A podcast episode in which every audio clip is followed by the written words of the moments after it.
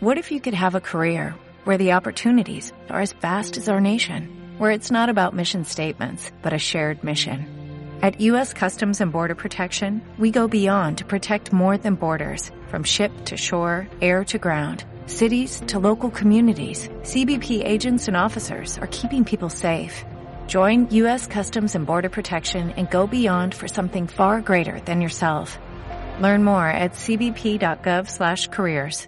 Muy buenas a todos, soy Rubén Espinosa y esto es Hijos de la Resistencia, el podcast. Un programa en el que ahondamos en este tipo de deportes y en el que abrimos las puertas a que deportistas, entrenadores e investigadores nos aporten todo lo que saben para que entrenemos más y mejor. Y mejor.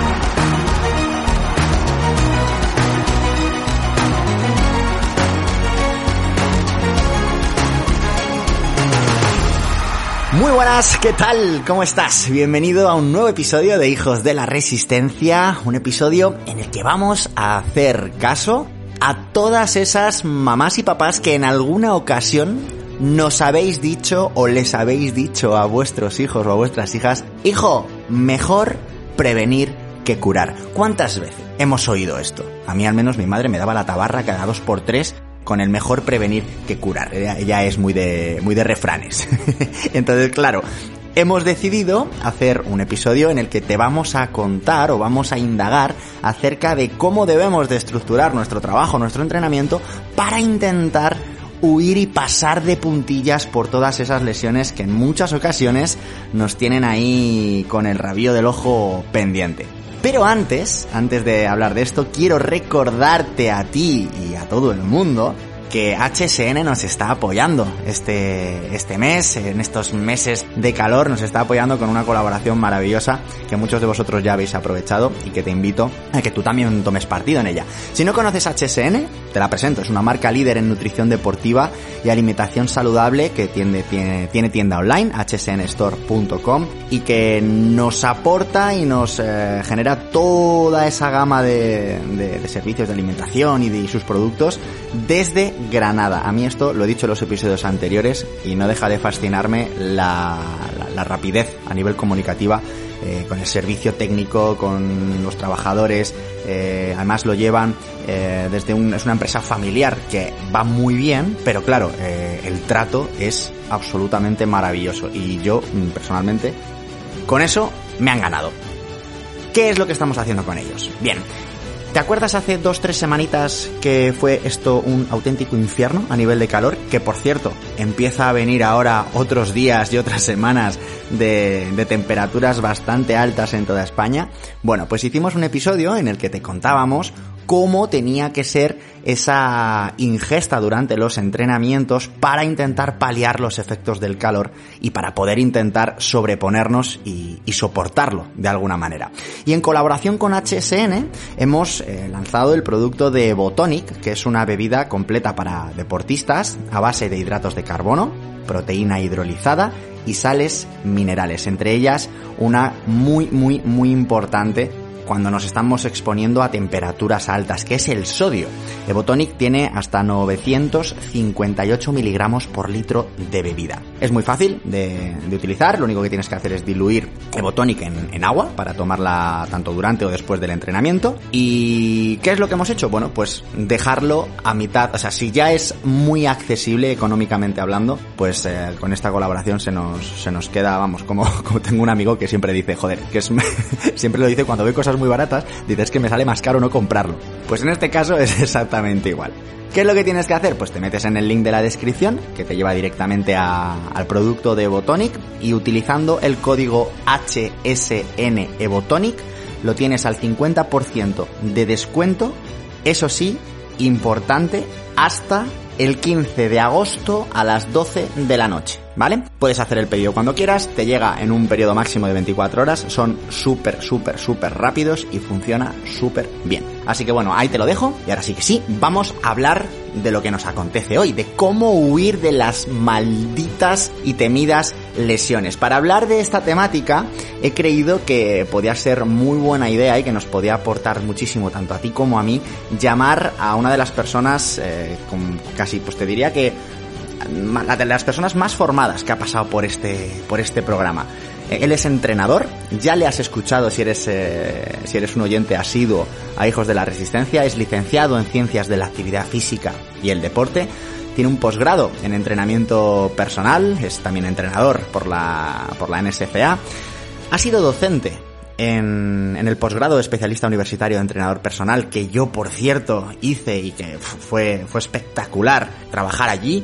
Ha sido docente también en el máster de fisiología del deporte y ponente en diversos congresos de nivel internacional. Ha estado aquí ya hablándonos sobre preparación física en ciclistas, lo habéis valorado súper bien, así que le he invitado de nuevo a que se otra vez, a que se venga desde Málaga para aportarnos con su sabiduría y hablar en esta ocasión de cómo huir de las lesiones. Con todos vosotros, démosle una calurosa bienvenida de nuevo a Daniel Blanco.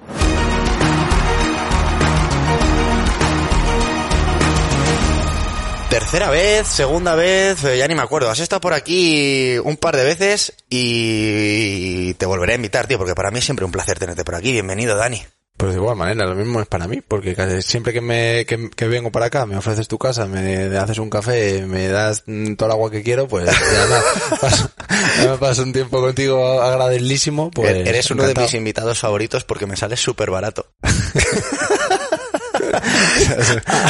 ha sonado como muy conformista la del agua y el café. No, no, es que es verdad. No que valorar, pues, joder, ahora intentaré llevarte a cenar a algún lado decente para que vuelva, porque si no vas a decir, este cabrón Venga. macho me hace venirme desde Málaga y solo me tiene aquí a base de aguas y cafés. Te lo acepto, te lo acepto. Con tal de pasar más tiempo contigo, te lo acepto. Qué grande. Bueno, Dani, hoy vamos a, tocar eh, uno de los... Mmm, no sabría cómo llamarlo, pero probablemente uno de los puntos débiles, yo creo que de todos los deportistas, los que lo hacen bien, los que lo hacen mal, los que tienen mucha experiencia, los que tienen poca experiencia. ¿Por qué? Pues porque de forma inevitable eh, existen dos deportistas, los que se han lesionado y los que se van a lesionar.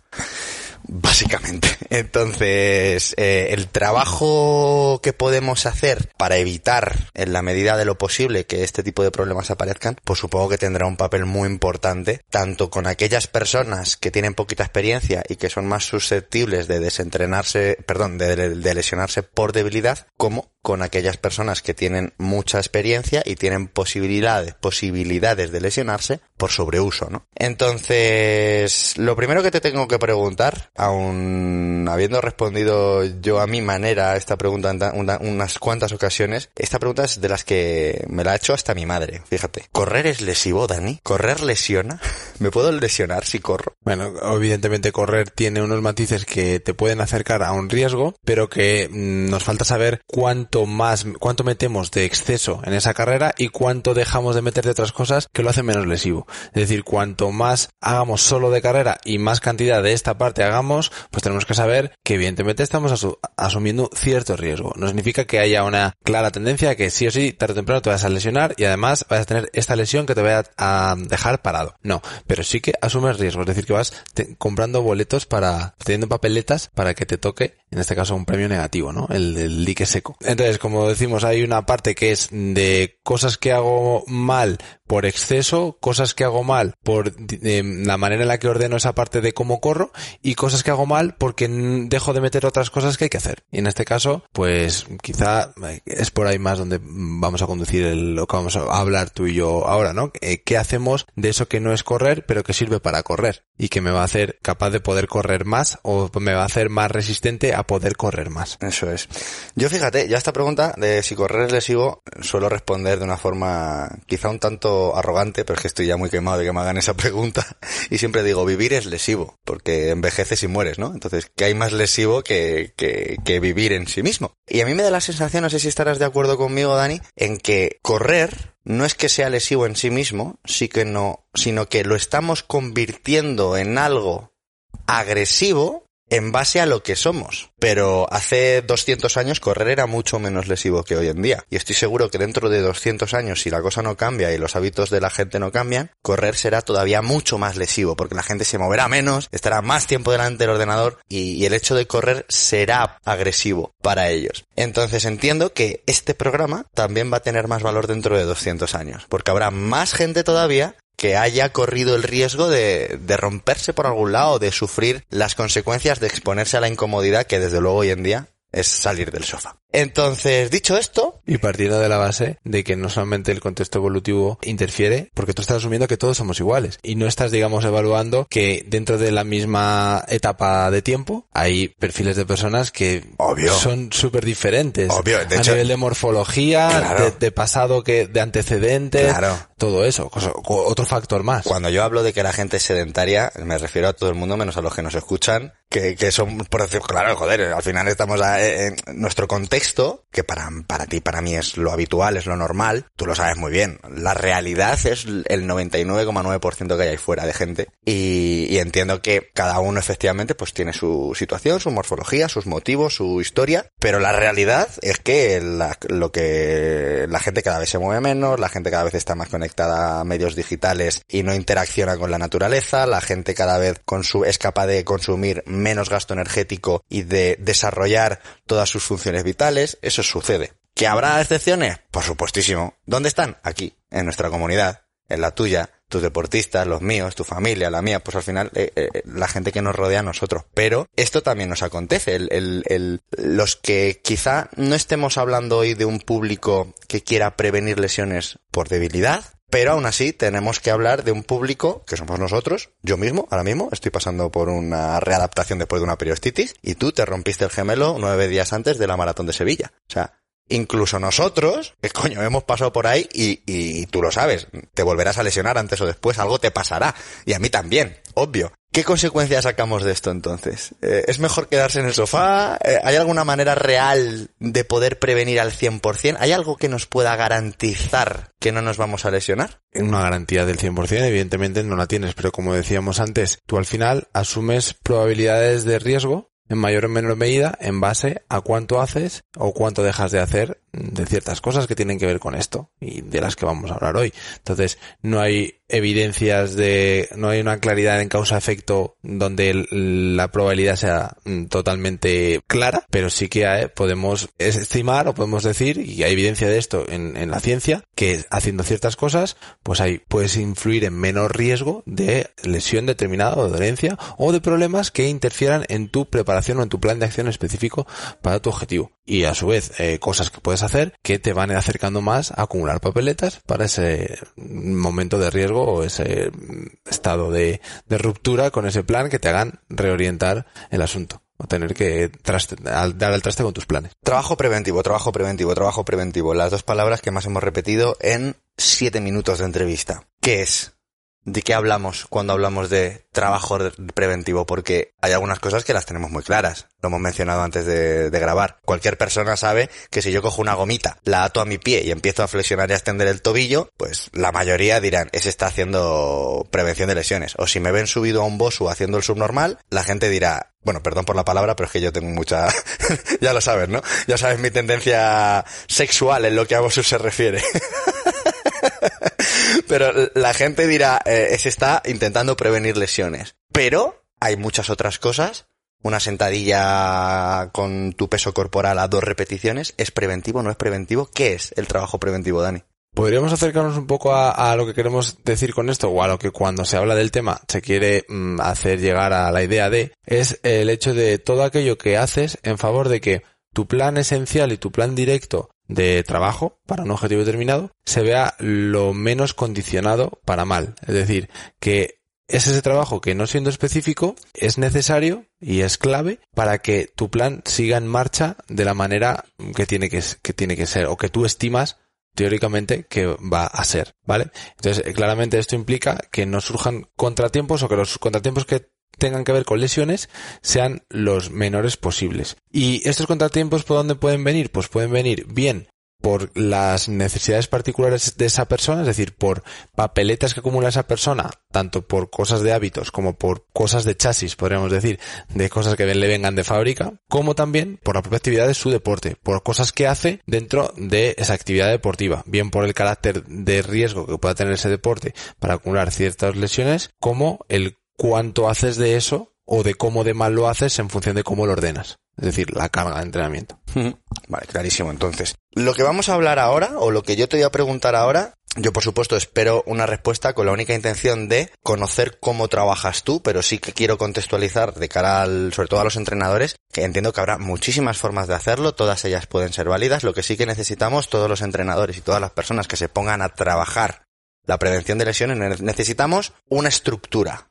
Necesitamos una, una, una, un orden, una clasificación, porque si no lo tenemos, acabamos haciendo las cosas sin saber por qué y nos dejamos muchas sin hacer. Entonces, ¿cuál es la clasificación o cuál es la forma que tiene Daniel, Daniel Blanco de categorizar todo este trabajo para que en tu cabeza exista un orden y saber qué herramientas utilizar en cada momento con cada deportista? Bueno, es una pregunta complicada, ¿eh? Hablando de que eh, estamos en un contexto de deportistas de resistencia, ¿vale? Esto hay que dejarlo claro, es decir, no vamos a intentar eh, cerrar el círculo un poco más a la hora de, hablar de la prevención de lesiones mm, a nivel deportivo sería amplísimo. Entonces, cerrando el círculo un poco en deportes de resistencia donde, pues anatómicamente va a haber unas zonas corporales que más o menos va a ser un trabajo de cuerpo entero, es decir, de un trabajo global, podríamos decir, eh, independientemente de que sea haya diferencias pues va a haber cosas que va a tener que ser común a todos esos deportes, o la mayoría de ellos, como es el core, ¿no? La parte del core eh, es, una, es un factor clave, un elemento clave a tener en cuenta dentro de este ámbito de la prevención de lesiones, porque ya sabemos cuáles son las ventajas y que es uno de los objetivos principales de cuando uno trabaja el core enfocado a esa prevención de lesiones, ¿no? Hay otros, pero ese claramente es uno de ellos del core. Entonces, esta parte yo particularmente la oriento muy parecido a cómo oriento el trabajo de fuerza, en el sentido de que a grandes rasgos parto de meter primero lo menos específico, es decir, lo más general, lo más global, y va escalando o va siendo cada vez más específico hacia esa modalidad deportiva. Entonces, una manera también bastante acertada y que evidentemente puede ser común a muchas propuestas o modelos diferentes, pero que reúnen esta, esta característica es de pasar de lo general a lo específico. Y no te vas a equivocar. O, o siendo esto, aunque solamente tuvieras que centrarte en esto, algo bien harías. ¿Vale? Y el core tiene sus particularidades en relación a esto, de cuán, de cómo cambio de lo más básico, de lo más general a lo más específico. Pero no es lo único. Luego hay otro criterio a tener en cuenta y son eh, los elementos corporales o las zonas corporales. Es decir, las zonas más periféricas o más distales. Hemos hablado del core que sería la central y van a entrar en juego eh, los puntos de aplicación de la fuerza de, que, tú llevas a cabo en tu deporte. Por ejemplo, en el caso de la carrera está claro que es el pie, en el caso de la bici también el pie es uno que tiene mucho que ver y en el caso del agua, por ejemplo, podríamos decir que esos puntos distales podría ser la mano. Entonces, eso implica que ya tenga la necesidad de que haya zonas que tenga que trabajarlas de una determinada, o tenga que cuidar un poco el que eh, haga cosas que tienen que ver con estas zonas, ¿no? Puntos distales podríamos decir, ¿vale? Puntos donde voy a aplicar la fuerza. Entonces me voy a tener que cuidar, como por ejemplo, hablando de los pies, todos esos deportes donde hay una aplicación de fuerza a través del pie, algo voy a tener que hacer con el pie. Ya veremos el qué, pero es una zona que voy a tener que tratar con cuidadito. Pues le voy a dedicar algo de atención. En el caso del agua también, el hombro es una zona que le voy a dedicar algo de atención porque es un eje donde hay mucha movilidad asociada a esa articulación y donde además me va a servir de, de que luego la parte distal de que es la mano pueda aplicar esa fuerza, ¿no? Y cómo eso luego lo integro dentro de un plan global, porque claro, no va a haber días de, o muy raramente va a haber un día de solo hago pie, el lunes, el martes solo hago eh, core, el miércoles solo hago hombro, y eh, esto no es, no es tanto así. Entonces mi propuesta suele ser más de dentro del trabajo preventivo, es decir, dentro de todo el trabajo de fuerza, vas a tener tu parte principal, y vas a tener una parte de calentamiento previa. Yo soy muy partidario en esa parte de calentamiento previa, además de hacer cosas que tienen que ver con el calentamiento eh, a nivel general, pues voy a meter ciertas cuñas que, ya me están trabajando, me están sumando minutos y estímulos de la parte preventiva. Y, en, y ahí puedo construir un circuito donde mezclo pues todas esas zonas. Entonces lo puedo estructurar en que dentro de ese circuito puedo dar toques a cada una de esas regiones que van a tener algo de peso en esa, en ese deporte, en esa modalidad deportiva y que luego eso, una vez que escala en fases de una temporada junto al trabajo de fuerza, también le voy dando un grado de, especificidad diferente y, lo, y voy cambiando esos ejercicios. Voy manteniendo tanto, o sea, voy manteniendo esa parte de que siempre antes de la fuerza hago un trabajo complementario preventivo pero la manera en la que, es decir, los ejercicios o el cuántas partes del cuerpo o qué partes del cuerpo participan en ese circuito previo de, calenta de, sí, de calentamiento o de trabajo complementario va cambiando. Y luego además, otro buen momento para meter tiempo, sumar minutos y estímulos en de esta parte preventiva o complementaria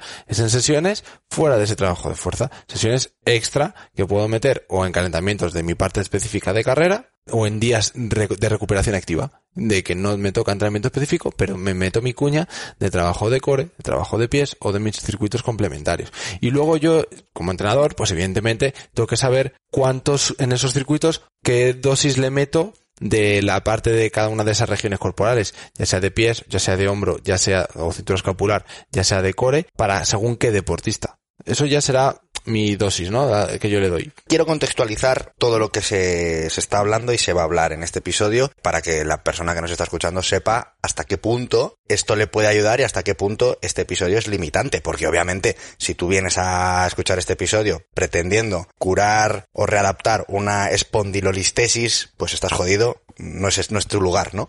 Entonces, vamos a dibujar un avatar, un deportista ideal en que no esté lesionado. ¿Ok? Un deportista que esté entrenando, que no tenga molestias y que quiera precisamente continuar así porque tiene intención de aumentar el volumen de entrenamiento, la intensidad o lo que sea. O una persona que quiere empezar a correr o quiere empezar a practicar triatlón, natación, ciclismo y no quiere caer en la lesión.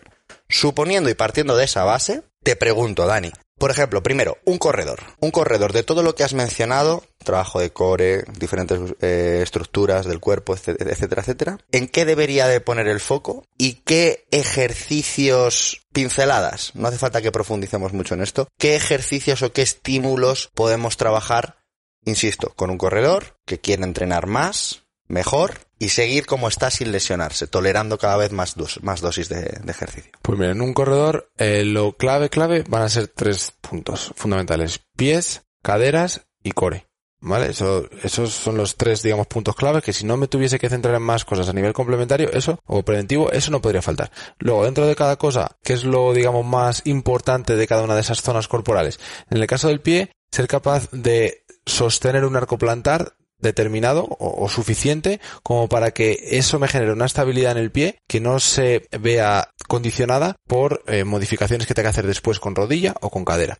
¿Vale? Entonces, ejercicios para eso, por ejemplo, bueno, eso es uno, y luego otro, otros dos objetivos principales son ser capaz de poder tener eh, independencia, especialmente en el dedo 1, el dedo gordo, ser capaz de disociarlo bien. Y asociado también a lo del arco plantar está la capacidad que tengo de mantener esa estabilidad con otro músculo que es el tibial posterior. Entonces, para, ya tenemos ahí como si me tuviera que centrar en el 90%, tres cosas que me van a determinar qué ejercicios elijo. ¿Vale? Entonces, por ejemplo, eh, ejercicio de, del, para mantener la conciencia del dedo 1, pues simplemente tanto como intentar evitar movimiento en los otros cuatro y elevar ese dedo 1 y ver que eso acompaña de una, de un movimiento que pasa en el arco plantar. Es decir, que soy capaz de ver como cuando levanto el dedo 1, algo pasa dentro de mi arco plantar que tiene que ver con un estiramiento que se produce en esa zona con un levantamiento del arco plantar que se produce en esa zona, ¿vale? Algo tan fácil como eso. Y estar atentos al pie, que al final, simplificando mucho, simplemente con el hecho de eh, entrenar descalzo, a la fuerza me refiero, una parte de carrera, o eh, entrenar sin el zapato y con calcetín, por ejemplo, que ya es una mejora,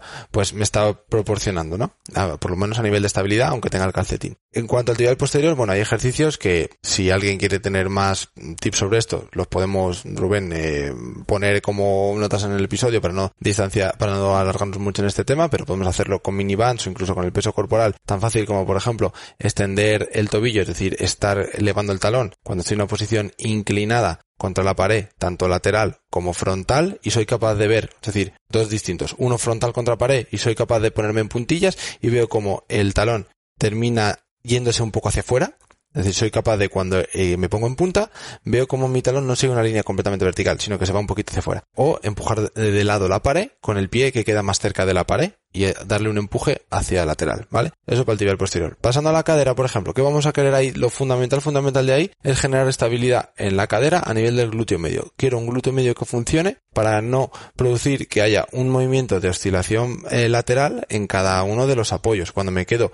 en apoyo de una pierna, que corriendo evidentemente es lo que ocurre, siempre hay un apoyo de una sola pierna, pues evitar que en ese momento la pelvis también se acompañe de un movimiento que altera su posición estable o paralela al suelo, por así decirlo. Pues evidentemente eh, necesito un glúteo medio que se active para que eso no ocurra. ¿vale? Como uno de los objetivos dentro de que hay más, ¿no? Y también que una buena función de la cadera en esa extensión, en ese movimiento de cuando doy el, el impulso hacia atrás que genere fuerza a mi cadera para desplazarse hacia adelante. Y luego en el core, pues es, hay muchos más objetivos asociados al core, pero como hemos eh, citado algunas veces en relación al core, o como lo has hecho tú Rubén cuando has explicado este tema más profundamente, un objetivo principal es una buena transmisión de fuerzas, tanto a nivel de derecha a izquierda del cuerpo y viceversa, es decir, lateral del cuerpo, como de arriba a abajo. Entonces, si esas fuerzas las sé ordenar bien y sé cuándo tiene que generar estabilidad y cuándo movilidad para transferirlas, pues tengo un core bueno. ¿Y cómo lo trabajo? Pues con sus distintas variantes, por ejemplo, de planchas, que eh, como también comentabas tú en alguno de los episodios de este eh, podcast, eh, podemos clasificarla en los movimientos que no quiero que ocurran, poniendo la palabra antis delante, ya tenemos una manera de clasificarlos. Antiflexión lateral, es decir, para evitar que haya un movimiento de flexión lateral del tronco o inclinación lateral del tronco. Antirrotación, cuando no quiero que mi tronco rote más de lo debido y lo quiero saber capaz de controlar esas rotaciones, que en el caso del corredor son muy importantes anti-extensión, cuando no quiera que la zona lumbar se me arquee en exceso y quiera mantener una estabilidad de la zona de la pelvis y prevenir determinadas compensaciones lumbares, principalmente serían estos tres los que serían, estarían más implicados con, el tema de la carrera. Antirrotaciones, antiflexión, antiflexión lateral, antiextensiones y antirrotación. Y eh, trabajo de, de, de los pies que nos has comentado de respecto al dedo gordo. Para el oyente cuando, Dani se refería a ese mecanismo del arco plantar, si has escuchado los otros episodios que tenemos con Daniel Rodríguez, en este caso, hablando sobre una cosita extraña por ahí que se llamaba el mecanismo de Windlass, esto es a lo que se está refiriendo ahora ahora Dani, ¿vale? Porque por, si, por si lo has escuchado a ti que nos estás escuchando ahora con tantísima atención, que sé que estabas ahí moviendo el dedo pulgar delante de, dentro de los zapatos, que no, no, estoy convencido. tú. Yo, yo estaba ahí dándole al dedo según le estabas hablando, exactamente. Em, vale, perfecto. Entonces yo creo que un corredor se lleva ya herramientas de la leche para poder tener muy claro que qué debe empezar a hacer al menos para prevenir, ¿no? Esas molestias o esas lesiones. Un nadador, por ejemplo, porque claro, en un nadador partiendo de que el medio es distinto, la posición es distinta, la forma de aplicar fuerza es distinta y el movimiento es el distinto, los candidatos a sufrir lesiones también van a ser distintos. ¿Cuáles son las, las zonas, por ejemplo, que un nadador tiene más posibilidades de lesionarse en base a la estadística general? Principalmente hombros, lesiones que ocurren en el cinturón escapular y hombros. Incluso hay una que destaca, o dentro de, esta que voy a decir hay varias eh, diferentes, ¿no? O varios, varios síndromes diferentes, pero la lesión del manguito rotador, es decir, la clásica lesión del supraespinoso, suele ser una de las que más ocurren. Y esta viene, pues, o con problemas que se pueden solucionar limando un poquito la técnica correcta para que no interfiera tanto en esa lesión y pueda tener, seguir eh, teniendo una eficiencia técnica en ese gesto, es decir, acoplar un poco lo que sería un modelo que me da rendimiento en, en, la prueba, en el agua, pero que no me destroce el hombro que me rente como para no seguir generando ese dolor o esa inflamación en el tendón. Entonces, el trabajo de, bueno, las lesiones asociadas al supraespinoso son unas lesiones muy recurrentes. Quitando la parte técnica, que, obviamente no vamos a entrar en cómo solucionar esto a nivel técnico, pero sí eh, cómo poder apaciguarlo, cómo poder compensarlo un poco desde el punto de vista de la movilidad o de la fuerza. Pues por un lado podríamos decir varios consejos. Uno, que se cuiden los calentamientos. Eso de ir a la piscina y directamente tirarte y empezar con el calentamiento con 300 nado libre o 400 estilos no vale. O sea, hay que hacer algo antes en seco principalmente y luego pues en el agua ya si quieres eh, extiendes ese calentamiento eh, vamos a decir no específico en el medio acuático y luego ya el calentamiento específico que tenga que ver con la sesión que vayas a hacer de, de, lo que sea no el concepto técnico que, que, desarrolles lo que sea entonces por un lado cuida el calentamiento que hagas antes eh, llévate las gomas a la piscina y haz un trabajo de activación de musculaturas que luego vas a pedir que estén al 100% desde el momento que empiezas a, a nadar. Entonces, esas estructuras de los rotadores del hombro, que son unos estabilizadores, pues claro, si quieres que partan de estar completamente frío a pasar a funcionar al 100% sin que haya una etapa intermedia, pues les estás pidiendo algo que te lo van a dar, pero no sin pagar un precio. El precio de un estrés adicional y el precio de inflamarse como respuesta a eso, ¿vale? Y luego también ese trabajo que podamos hacer asociado a esa sesión de agua, que pudiera ser antes o en otro momento relacionado con la compensación. En el caso, por ejemplo, de ciclistas ocurre algo similar, eh, que, que tiene que ver con cosas que vaya a hacer para poder equilibrar o intentar que ese desequilibrio aumente entre una posición que aerodinámicamente sea buena y una posición, o sea, y una, una salud o una contraprestación mm, saludable, pues en el caso del agua pasa lo mismo. Si estoy consciente de que van a ocurrir unos movimientos determinados en el agua, tengo que intentar hacer un trabajo adaptativo, un trabajo compensatorio con gomas que me compensen eso que hago de más en el agua, ¿no? O, o eso, o, o que también juega mucho con el tema de, de, cuidar estilos y que no únicamente nada de, claro. nada no, estamos, obviamente. Está, claro, estamos a, partiendo de, de, de, la base de pensar que, que, si hablamos de un nadador en nuestra, como deportes de resistencia, probablemente nos estemos refiriendo a, a crawl, ¿no? Que, que es como, digamos, la, la, más utilizada y de la que menos salimos incluso cuando, cuando nos manda a nuestro entrenador esos 200 metros de nado variado, más de uno se lo salta. Verdad, también eso. que también, que muchas veces pensamos, vas, no lo necesito, y el objetivo quizá sea precisamente el de descansar sobre ese gesto, permitiendo seguir metiendo metros y familiarizándote Exacto. con el medio, ¿no? Entonces, bueno, esos son objetivos que nosotros los entrenadores los tenemos claro, que en ocasiones no transmitimos a, a los deportistas y en consecuencia pues toman decisiones que, que bueno, pues las toman sin, sin, sin ser conscientes de, de, las consecuencias Pero que las palas no se le olvidan. O sea, las palas no, no, y, y, el, y, y, el pull boy. Y el pull boy. El pull boy, el, el, claro, el pull boy lo meten hasta cuando no es necesario. O sea, cuando no se les prescribe. Porque va más rápido, claro.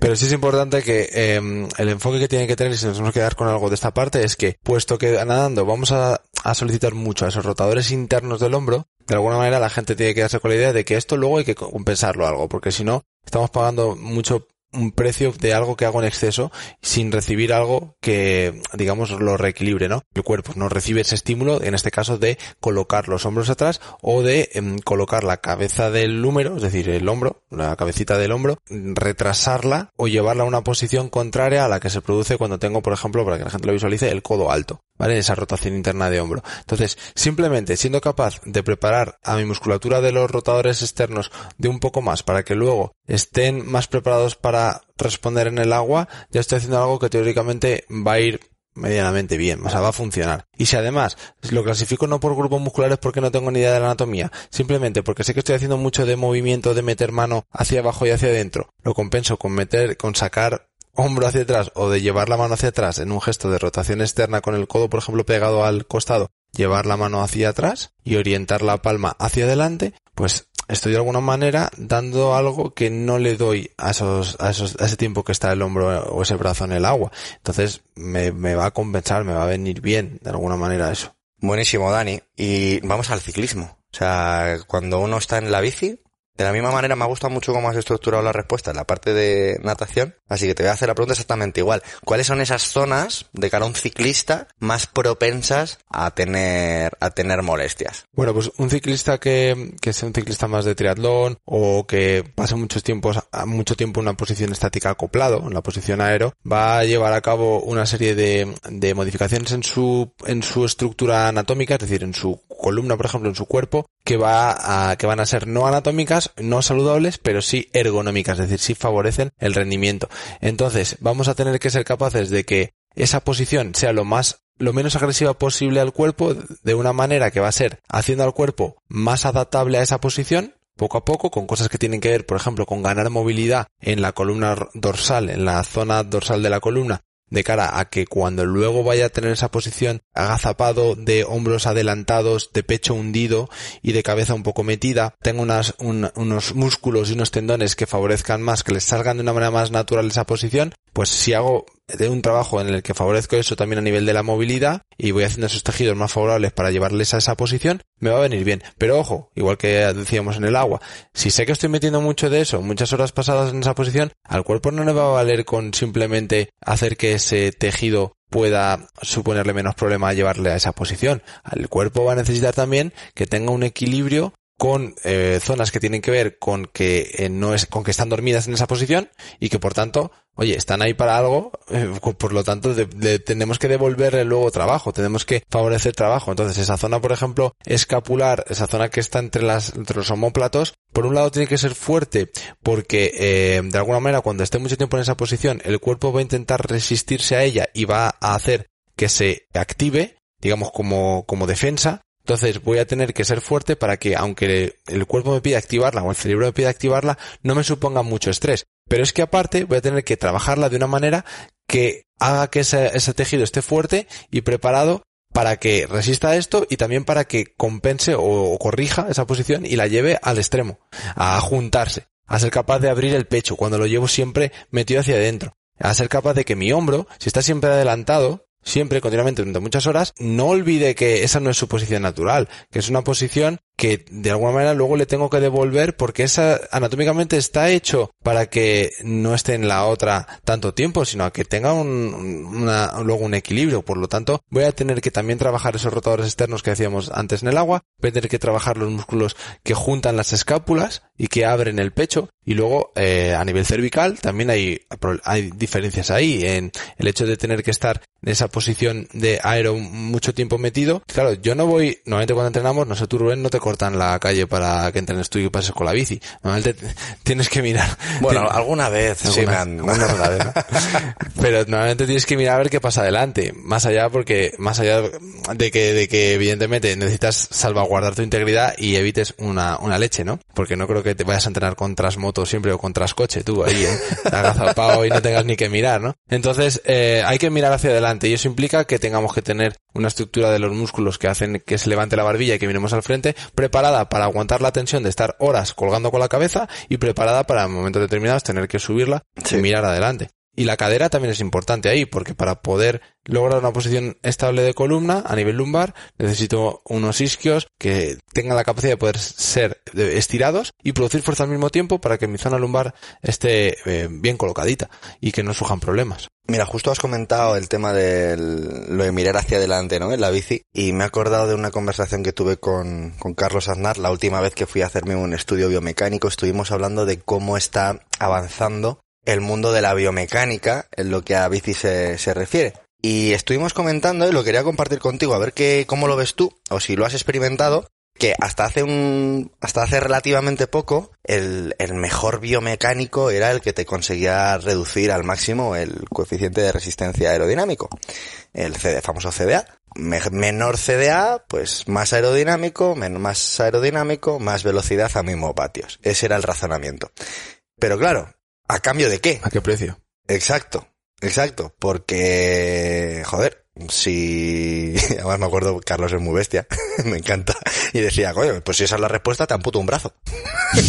Vas a ser más aerodinámico. Entonces, no va tanto de eso, sino de encontrar esa posición que aunque no tenga un CDA tan, tan grande, te permita, primero, no tener todos estos problemas que acabas de indicar, a nivel sobre todo cervical o, de hombros antepulsados, sino algo más, y es, eh, eh, se, se, están viendo triatletas, sobre todo amateurs, que después de un estudio de biomecánico de bici, rinden más en la bici y corren mucho peor.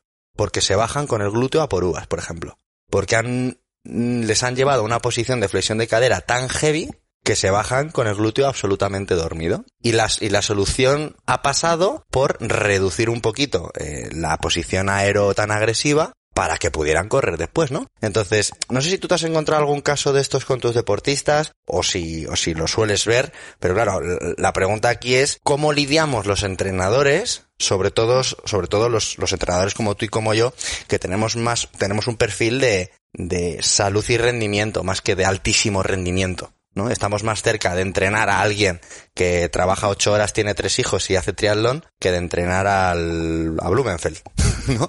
Entonces, ¿cómo lidiamos con aquellos aspectos que chocan directamente entre salud y rendimiento? Como es este caso que te acabo de comentar. Bueno, lo ideal sería el que no lidiemos solos, el que lidiemos en, consonancia con ese, esa otra parte del equipo que lleva a cabo eh, cosas que tienen que ver con la, con la mejora de mi deportista. Como tú comentabas antes, el experto en biomecánica, o en este caso ya sea de, un perfil del mundo de la medicina o de un perfil del mundo de lo que sea, la física o la biomecánica, no se puede hablar de que mi deportista vaya a expertos que no tienen comunicación entre sí y que hagan cada uno su trabajo con con vías a, hacerlo lo mejor posible únicamente desde su área, porque en este caso no vale solo la suma de cada área, sino la interacción de cada una de esas áreas entre sí. Y es un sistema complejo. Entonces, en este caso, esto tiene que ver con eso, con esa comunicación. Entonces, quizá, y esto es una, una, opinión personal de, de gente que yo he visto del mundo de la biomecánica y que lo entiendo perfectamente, que al final por digamos, a querer hacer su trabajo de la mejor manera posible, cae en el error de que la única variable puede ser que esos parámetros de rendimiento para esa, para ese test o para ese, sí, para esa prueba sean los suyos, los mejores dentro solamente de su área pero están dejando mucho, mucha parte sin valorar. Entonces, si hubiese una comunicación, quizá en esos protocolos de, información previa de ese deportista, deberían incluir cosas que tienen que ver con no tratar a cada uno por igual, sino de dónde viene este deportista, cuál es su background, de, qué lesiones viene, de qué deportes ha hecho anteriormente. Pero claro, esto requiere mucha más atención, más profundidad, más análisis, no podrías hacer tantas pruebas al día no podrías atender a tantas personas, al final lo de siempre, ¿no? Productividad a nivel de sacar el mayor beneficio de, o rendimiento con el menor tiempo posible, ¿no? Entonces, claro, pues ellos dicen, yo hago lo mejor de la mi parte y tú apáñatelas para hacer lo que tengas que hacer para que este tío, pues si te tienes que disminuir los riesgos, ya se lo disminuyes tú, que para eso es su entrenador.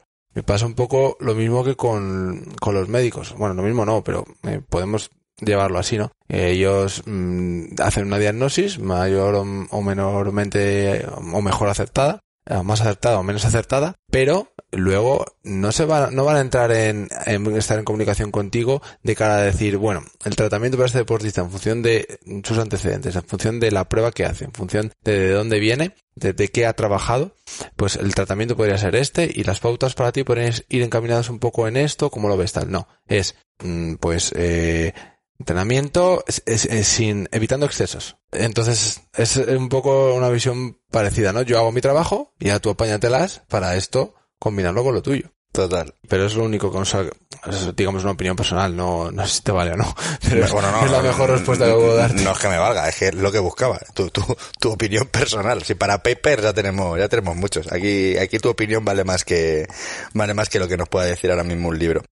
Dani, respecto, volviendo un poco al, tema de, prevención con, herramientas de, del día a día. Si, si hablamos de una persona que no sea deportista, ¿vale? Una persona que no, que no sea deportista, me refiero que no esté adherida a un programa de entrenamiento concreto, que no tenga un objetivo, que ni siquiera busque rendimiento en deportes de resistencia, ni en ningún otro área, que entrene por salud, que quiera ir al gimnasio a hacer eh, su empuje, tracción, su triple extensión, sus planchitas, para mantenerse en un estilo de vida saludable.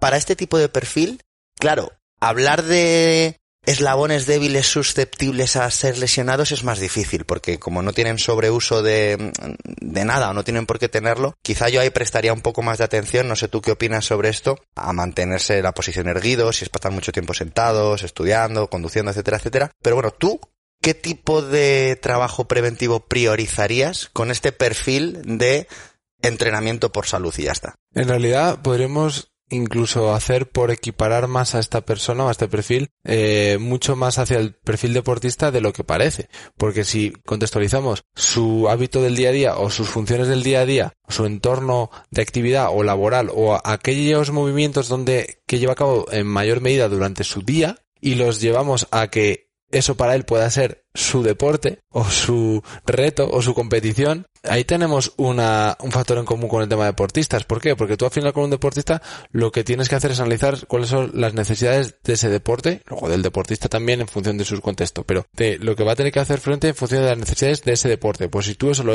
lo extrapolas a su ámbito del día a día, ya sea laboral o ya sea mm, ocioso, porque sabes que son cosas que sí o sí están en su día a día. Va a su trabajo y no va a dejar de ir. Le venga mal o bien para su lesión, no va a dejar de ir. ¿Vale? Es, su competición del día a día. Además, no es una vez al mes, es todos los días. Claro. O va a hacer esta actividad, este hobby, porque es lo que le mola a él. Y lo tuyo es algo que le puede hacer que disfrute más de ese ocio pero mm, lo tuyo, lo suyo se lo, siempre va a ser una prioridad antes que lo tuyo. Con lo cual, ese es su deporte, esa es su competición. Entonces, si tú analizas cuáles son esos movimientos de ese hobby o de esa, de ese día a día suyo en general, sumando las cosas del curro y sumando hobbies, al final son horas del día donde pasa más tiempo. Y el resto a lo mejor son solo las de dormir, y, y, y las restantes son las que pasan en la cama durmiendo. Entonces, si analizas eso, lo, ya tienes ahí también unas pistas. Tú sabes si es un eh, trabajo sedentario, pues evidentemente ya le sacas una similitud a cosas que ocurren a, la gente que pasa muchas horas sentado, que son pues una inhibición del glúteo, una, una falta de trabajo en la musculatura eh, extensora de la columna, un acortamiento asociado a esa posición sentada a nivel de isquiotibiales y de psoas, bueno, las que sean, ¿no? Entonces, analiza, sabes lo que, sabes qué es, digamos, cuáles son los, las consecuencias de esa posición o de ese movimiento y lo compensas en ese entrenamiento. Y le educas al deportista para decir, oye, es que esto lo llevas a cabo durante muchas horas al día, por lo tanto lo que tenemos que hacer, porque asociado a esto vienen estos problemas, tenemos que hacer estos ejercicios precisamente para producir lo contrario. Y en el caso de que su actividad, de que el resto de su actividad sea a relacionadas con movimientos mm, de una actividad deportiva, aunque no sea competitiva, golf, pádel o mm, lo que sea, pues tenemos esas pistas de qué necesidades tiene para llevar a cabo esa, e, e, esa actividad, con lo cual, aunque no sea un deportista, es un contexto de salud, pero sigue siendo también un deportista que no compite, claro. o que compite con sus amigos, o compite con él mismo. al final la competición eh, viene marcada por el nivel de prioridad que tiene para ti, ¿no? Y si para ti lo prioritario es eso, pues efectivamente estoy totalmente de acuerdo contigo. Es igual que el concepto de entrenamiento funcional, pues en este caso, ¿qué es lo funcional? Pues a lo mejor lo funcional para él es simplemente ser capaz de mejorar su posición al agacharse, a coger algo en el, del suelo y recogerlo porque su afición es la jardinería. Efectivamente. Sí, tal cual, tal cual. Dani, una última pregunta, un tanto etérea, no hay una respuesta correcta para esto, pero me gustaría saber tu opinión. ¿Cuán de previsibles o de prevenibles son las lesiones? Porque hablamos de prevención, pero no hablamos de lo que se podía haber prevenido y de lo que no se ha previsto. Tu rotura de gemelo, por ejemplo. ¿Podrías haberla evitado haciendo un mejor trabajo? ¿O mi periostitis? ¿Podría haberla evitado haciendo un mejor trabajo? Y nos pongo entre nosotros, a, nos pongo a nosotros mismos de ejemplo para que no piensen en casa que nos estamos metiendo con nadie. O sea, ¿qué opinas tú de, de cuántas de las lesiones que hay ahí fuera reales en el día a día son consecuencia de factores que no podemos controlar y cuáles podríamos haber evitado? Bueno, al final es una, es lo que hablábamos antes de cuántas papeletas acumulas tú para que ocurran ciertas cosas, que esas cosas puedan ser o negativas o positivas. Es decir, cuando te estás acercando con esos hábitos, asumir más riesgo o a, o lo contrario, a alejarte del riesgo. Pero al final la clave es información que está de tu mano. Entonces, hasta un punto, eh, esto correlaciona muy bien con el grado de información que tengas. Es decir, en un, en un 80%, por decir algo, o en un 90%, va de la mano cuanta más información tengas, más probabilidades vas a tener de éxito en alejarte de esa lesión o en prevenir esas lesiones. Pero llega un momento que hay cosas que intervienen y que no van en relación a tu conocimiento o en mucha menor medida, no, no, no van, no siguen esa linealidad y que son relacionadas con, pues, otras cosas que están ahí en torno papeletas que tengas tuya de, digamos, genéticas para que eso se manifieste o se produzca. Eh, y bueno, y hay un contexto que tiene mucho que ver con factores de, relacionados con estrés, que tenga que ver con momentos particulares que estés pasando a nivel laboral, a nivel personal, eh, a nivel anímico, que obviamente esto creo que no es, no es, no hay nadie que le pueda llamar la atención lo que estamos diciendo, porque ya esto es algo que es aplicable tanto para no solamente lesiones articulares, a nivel de patologías también eh, orgánicas, ¿no? Eh, sabemos que el estrés está asociado también a un grado de inflamación determinado, que eso genera un, un entorpecimiento de las funciones vitales a nivel inmunológico y a todos los efectos, ¿no? Entonces, eso está ahí también. Incluso, pues eso, estabas poniendo el ejemplo de gente que podemos saber algo más que la población general en esto, de esto, porque nos dedicamos a ello, sin ser, aunque no seamos unos expertos ni lo sepamos todo del tema, pero, y aún así, corremos el riesgo, en cierta medida, aunque sea menor que el de otras personas, incluso haciendo las cosas bien, de que estas cosas pasen.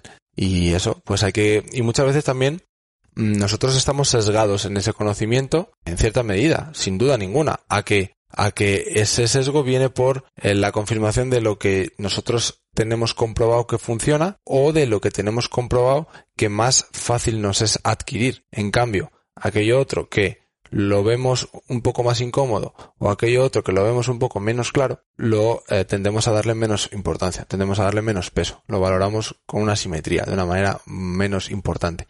Y muchas veces a lo mejor es lo que al final termina decantando porque se, se cumpla, digamos, se vaya a ese lado de la balanza.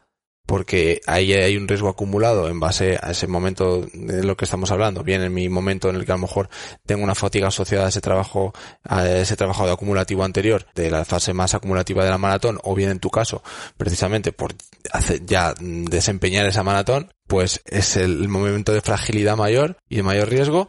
Falta que un, ese 2% o ese 5% de desencadenantes extra que no tienen que ver con mi entorno de entrenamiento, sino con lo externo, pase para que salte la chispa y, y se encienda el, la llama.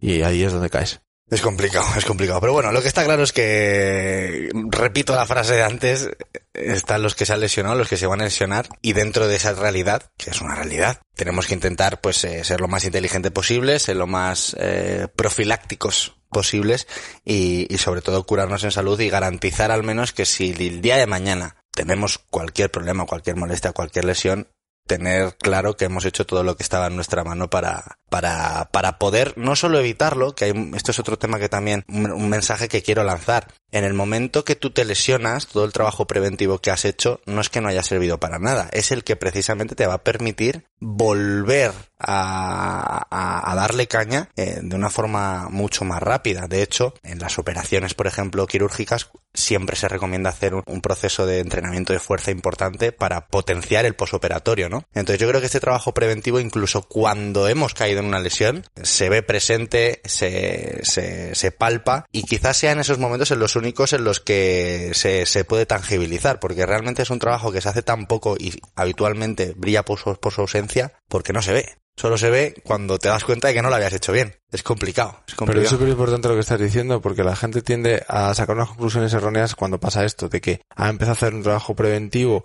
durante X tiempo que antes no hacía y ha venido una lesión aún así. Y al final la conclusión de la gente es, esto no sirve para nada, porque me he lesionado aunque he hecho esto, ¿vale? Pero es que esto que acabas de hacer durante un mes, ¿crees que es tiempo suficiente cuando llevas mmm, años haciendo las cosas de otra manera? Es más, ¿Crees que la información que puedas sacar de estas conclusiones no son positivas porque puede hacerte ver que estás siendo insuficiente? Exacto. O que estás siendo desequilibrado. Mm. Es decir, siempre va a ser algo positivo. O sea, nunca va a caer en saco sí, roto. Sí. Incluso, como pasa con el tema de la gente que está entrenando, de repente hay vacaciones, desconectan, cuando vuelves dices, joder, es que he perdido absolutamente todo esto, eh, es muy sacrificado y es un poco absurdo porque el momento que lo dejas de hacer, ya vuelves otra vez al, al principio. No, no vuelves al principio. Has generado una serie de redes neuronales que has, te han llevado a poder aprender técnica, aprender a cómo moverte, a generar una calidad de movimiento que eso no lo has perdido. Puedes tener el músculo más pequeño, más débil y ser menos resistente cardiovascularmente. Pero hay adaptaciones que van a venir mucho más rápido gracias a que eso ya lo has hecho antes. Exacto. Yo siempre hago la comparativa cuando estoy con, con amigos o esto creo que no lo he comentado nunca en un podcast, pero para mí el trabajo preventivo es como la inteligencia financiera. Tú puedes arruinarte, pero solo si tienes inteligencia financiera tienes opciones de volver y rápido a acumular músculo económico, ¿no? Eh, para ti, para tu familia y para poder vivir lo mejor posible. Pues esto es exactamente igual. Eh, ¿Cuánto tiempo tardaste en recuperarte de la, de la, de la lesión del gemelo? Volver a empezar a correr, o sea, volver a hacer fuerza dos días después, porque sé lo que puedo hacer y lo que no puedo hacer. Y evidentemente podías, yo con mi información es válida para saber que puedo hacer fuerza independientemente de que esa, haya esas fibras en el, en el gemelo rotas. Eh, y ya estoy ampliando el, el, terreno para lo que va a venir después y ganando tiempo. Y empezar a correr, pues creo recordar que fueron seis semanas en total, porque fue una, una rotura de, de, de importancia, de longitud y en profundidad y en una zona complicadita tocando un poco una fascia y tal entonces uh -huh. sí fueron seis semanas eh, pero bueno esto depende obviamente de de, de, dónde, de cuánto de grado de rotura tengas y de por supuesto de esa fuerza que has hecho previamente a empezar claro. a correr y esa adaptación a ese impacto como ha sido yo prácticamente desde que empecé a poder hacer carga empecé a trabajar bueno antes de empezar a hacer carga dedos de los pies pie en descarga después en carga parcial Después en carga homogénea pero sin impacto. Después introduciendo pequeños impactos, claro, esto. Y luego aeróbicamente metiendo estímulos de, de sin impacto, eh, escalándolos para claro. poder llegar a correr. Yo, a mí es una de las cosas que más me fastidia, ¿no? Cuando la gente recurre al, a la lectura fácil, ¿no? De, joder, pero mira, a pesar de lo que has hecho, si te has lesionado igual, ya, pero es que yo en mi caso me hubiera lesionado para preparar Vitoria. O sea, esto ha llegado pues porque, porque ha llegado y punto y ya está. Pero también tengo claro que, el, que la facilidad con la que se sale y lo que se tarda en llegar varía muchísimo cuando se hace versus cuando no se hace. al final, Rubén, eh, tú has dicho que es inteligencia, eh, has, has equiparado el término de inteligencia a nivel financiero y, y la gente puede llevarse una impresión equivocada de esto de que hay que ser inteligente solamente siendo inteligente eres capaz de, de, de, tener éxito en esto. Y yo lo trasladaría hacia no el tema de ser inteligente, sino de tener información, de, de ser curioso y de ser y de querer realmente adquirir esa, esa competencia o ese aprendizaje gracias a querer informarte, independientemente de luego tu coeficiente intelectual. Total, no, es, eh, es más, es más, por aclarar este punto, yo soy un patán financieramente hablando pero pago a un tío para que lo gestione. o sea, zapatero a, tus zapatos. Yo eso lo tengo clarísimo, vamos. Lo tengo clarísimo. Y, y, gracias por hacer el apunte porque no tiene nada que ver con lo que sepas. Tiene que ver con lo que quieras saber o eh, a quien le quieras delegar esto, obviamente. Porque esto es tan sencillo como llamarte a ti, llamarme a mí y decir, oye, échame un cable aquí y ya está.